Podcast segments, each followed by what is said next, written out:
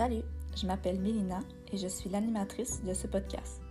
Mon but premier est de dénoncer le manque de soutien psychologique suite à une maladie et à apporter des solutions aux besoins recherchés qui est d'être compris et reconnu dans nos ressentis, nos émotions et que c'est valide ce que nous vivons. Nous allons échanger sur des sujets qui tournent autour du développement personnel suite à une maladie ou à un trauma.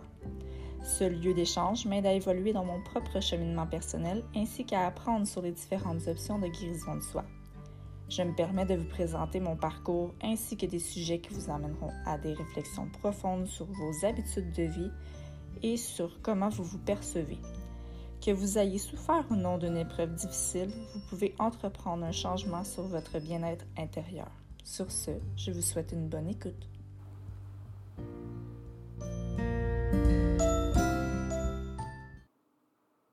Salut! Bienvenue sur mon podcast. Comme promis, je vais vous expliquer mon cheminement avec les coachs de vie et surtout ce qui me permet de me diriger vers mes rêves. Je vais commencer par vous dire quel est le genre de but, rêve, nommez-le comme vous le voulez. Euh, J'aimerais un jour, je ne sais pas si je me répète, je m'en excuse si je me répète, mais je vais quand même vous le redire. J'aimerais un jour pouvoir donner un espace aux gens qui ont été soit atteints d'une maladie, soit euh, atteints d'un trauma, ou que ça peut être, ça peut être n'importe qui en fait. Mais je vise euh, surtout ces personnes-là. À avoir un espace pour apprendre à s'écouter, apprendre à se prioriser. Ce par l'introspection, par l'art-thérapie, par le yoga, la méditation, en fait, je veux leur donner des outils, des outils que j'ai utilisés pour moi, pour passer au travers de ces montagnes russes. De pouvoir faire en sorte de diminuer leur anxiété, leur stress du quotidien.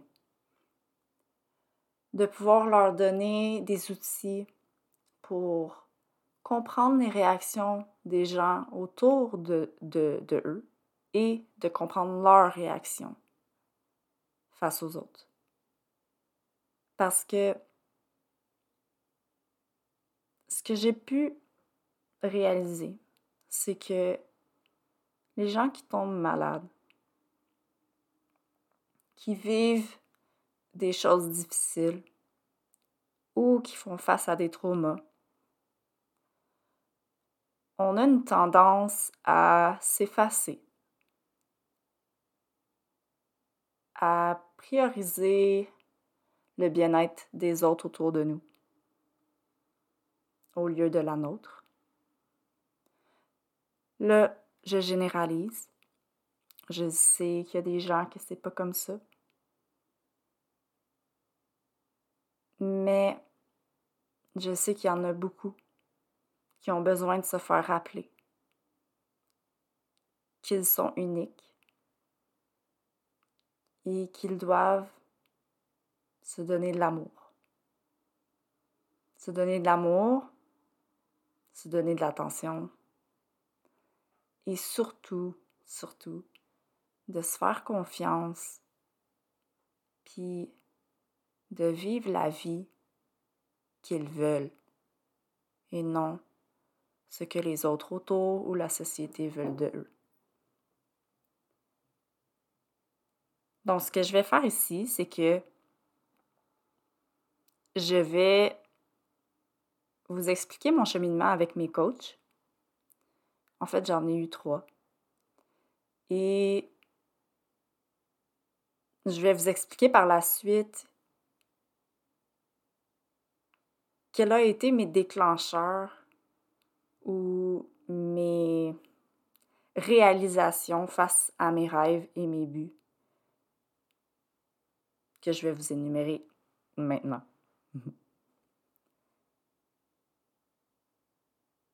J'aimerais pouvoir être une coach de vie. J'aimerais pouvoir créer un espace pour les gens. J'aimerais pouvoir créer des retraites pour les gens. Oh, désolé, mon chat, il vire fou. Euh, j'aimerais pouvoir enseigner le yoga, enseigner la méditation et surtout la pleine conscience. Mon cheminement a commencé avec Andréane Benoît, ma belle Andy. En fait, c'est à elle que j'ai dit Est-ce que je suis trop brisée pour faire ton programme? Euh, Je réalise aujourd'hui que ça devait être difficile de répondre à cette question-là.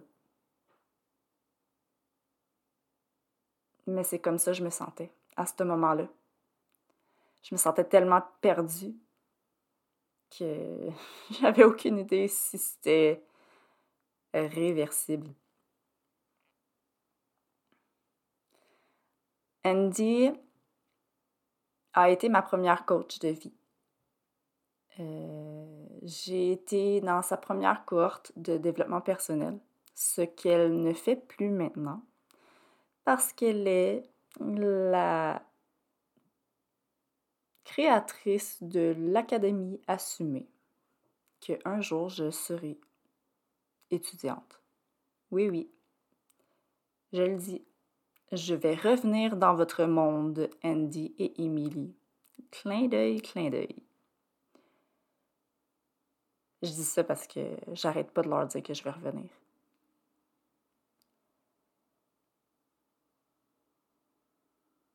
Andy, m'a permis de voir qu'est-ce que c'était d'être accompagnée. Euh, et elle m'a appris beaucoup sur le human design. Le human design, ça a été, c'est encore un outil très spécial.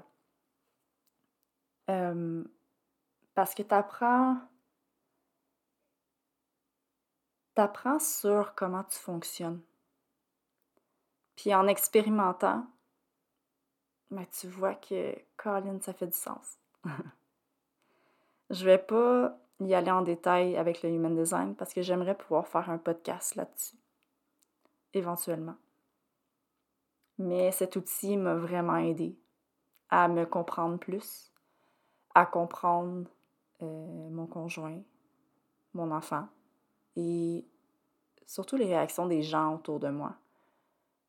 À comprendre qu'on n'est pas toutes pareilles, puis on est unique, puis on réagit pas de la même façon. Puis il y a des raisons à ça.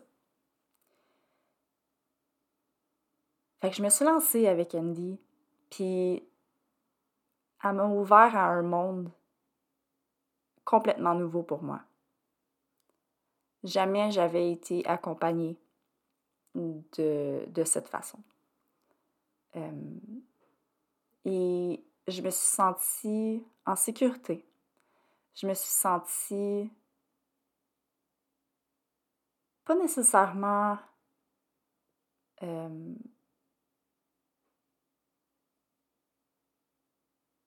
comment je peux dire, excusez. Il y a beaucoup de gens qui pensent que de donner de l'argent ou de payer une course de vie, c'est de gaspiller. Mais, comme beaucoup le disent, et je le cite encore, c'est un investissement en soi. Et je le regrette pas. Donc, merci Andy. Et euh, on va se revoir. Tu verras. Ensuite, euh, j'ai fait confiance à mon amie Zoé, Zoé Cardinal. Maman Mindset, elle voulait commencer son programme, donc je voulais l'encourager et j'ai embarqué avec elle. J'ai embarqué en me disant, on va voir qu'est-ce que ça peut m'apporter.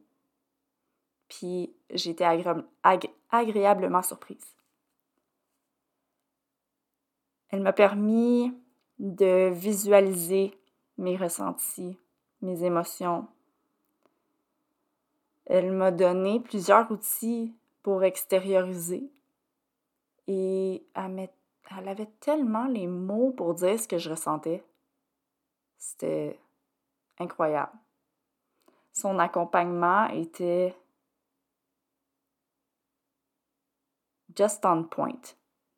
J'avais besoin de ça pour me dire OK, on y va. C'est le temps-là. Là. Puis c'est à ce moment-là que j'ai réalisé que j'avais besoin de faire face à mes blocages, puis de dégainer encore plus. Genre, j'avais besoin de, de quelque chose d'intense. C'est là que j'ai décidé d'investir en moi et de m'inscrire au programme de ma coach Nadiel, une femme exceptionnelle. Elle m'a appris de nouvelles choses. Elle m'a fait découvrir des choses que jamais j'avais entendu parler avant. Et elle m'a débloqué à plusieurs reprises.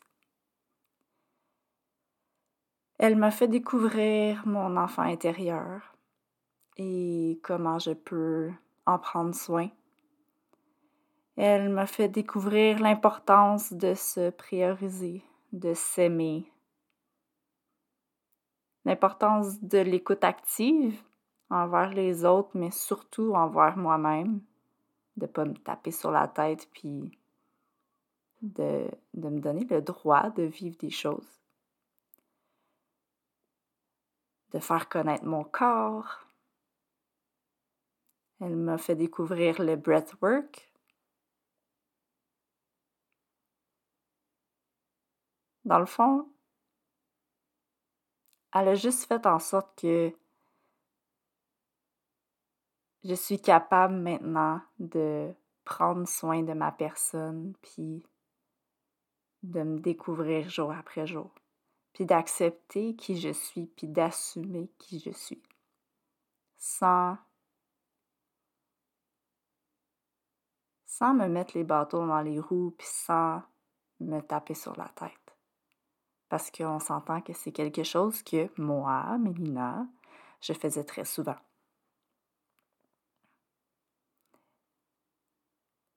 Elle m'a guidée et elle m'a accompagnée pendant une bonne année. Et dès le premier rendez-vous, dès la première rencontre, j'ai su qu'elle allait pouvoir faire une différence pour moi.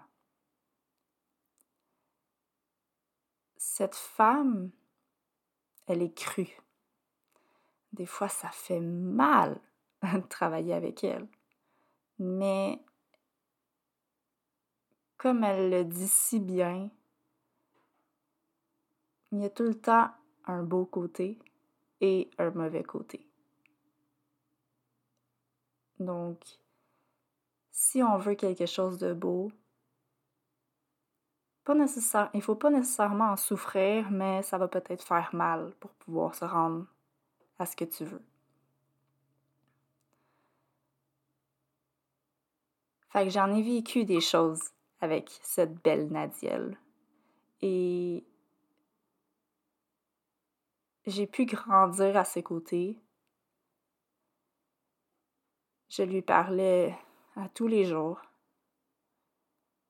Je lui ouvrais mon cœur. J'étais en toute vulnérabilité avec elle. Et elle le fait sans jugement, avec amour et avec les bras ouverts.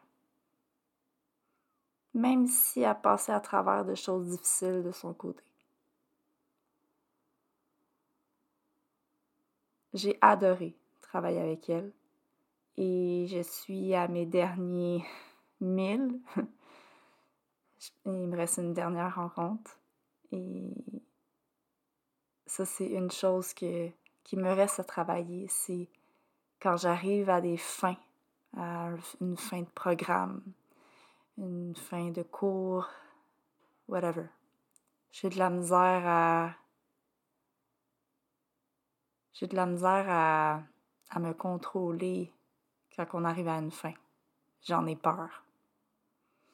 Mais là, je pense que je suis prête. Je suis prête à faire les choses par moi-même, sans accompagnement. Et j'en suis vraiment fière. Je suis fière de moi. Pour le prochain épisode, je vais inviter Nadiel sur mon podcast pour pouvoir vous la présenter et montrer c'est quoi les couleurs de cette femme. Tout ce cheminement que j'ai fait depuis les deux dernières années m'a amené à me lancer vers mes rêves, comme je le disais plus tôt et j'ai commencé à me demander comment est-ce que je peux faire pour me rendre vers ces rêves-là? Ou quelle action que je peux prendre pour me diriger vers ce but-là. Puis au début, je me disais, Caroline, j'ai l'impression que c'est comme inatteignable, que c'est loin. Puis tellement que je focusais sur le résultat, la fin, je ne voyais pas toutes les petites étapes qui se passaient en même temps, qui faisaient en sorte que je me dirige vers ça. Je me suis mise à organiser des chalets. Euh, quand je disais tantôt, j'aimerais créer ou organiser des retraites avec les gens euh, pouvoir leur permettre euh, de leur créer un, espace pour leur permettre de, de montrer leur vulnérabilité puis de s'ouvrir. Mais je me suis dit, ben, Colin, j'ai quand même commencé à faire le process de d'organiser des chalets. Puis je me suis inscrite à un, programme de yoga, puis je vais éventuellement devenir prof de yoga. Donc, je vais pouvoir enseigner le yoga et la méditation. Ça fait déjà quelques mois que j'ai commencé et je prends de l'assurance déjà. J'avais un but de faire passer un message comme quoi que le soutien psychosocial était désuet, que les gens qui ont été, qui sont atteints d'une maladie ou qui, qui, ont vécu un trauma n'ont pas nécessairement accès à des bons soutiens de psychosocial. Et j'avais donné mon histoire. En fait, j'avais j'avais été euh, interviewée par la Société canadienne du cancer pour avoir mon histoire en banque, pour les aider à ramasser des dons. Et ils m'ont appelé il y a quelques semaines pour être leur ambassadrice et porte-parole du bal de la jonquille. J'avais accepté, mais j'avais aucune idée dans quoi je m'embarquais. Je savais aucunement que c'était un événement assez grandiose. Et quand j'ai réalisé que cet événement-là était énorme, j'ai un peu paniqué. Mais par la suite, je me suis dit, mais Colin, je trouve ça le fun parce que cette année, pour, la 30e édition de ce bal, au lieu de ramasser des dons pour la recherche pour le cancer, ils ramassent les dons pour le soutien, soutien psychosocial, soutien monétaire, soutien capillaire, toutes sortes de soutiens. Et c'est tellement en lien avec ce que je veux montrer aux gens. Fait que je vais, je vais le divulguer, mon message, d'une certaine façon. Donc, ma voix va être vue et reconnue. Et, encore une fois, ben, ça va me faire voir. Ça me dirige vers mon rêve. Donc, pour vrai, il faut pas regarder le résultat, mais il faut voir qu'est-ce qu'on a déjà fait pour se rendre à nos buts. Tous les petits pas, un à la fois, c'est ça qui est bon. C'est de ça qu'on doit être fier.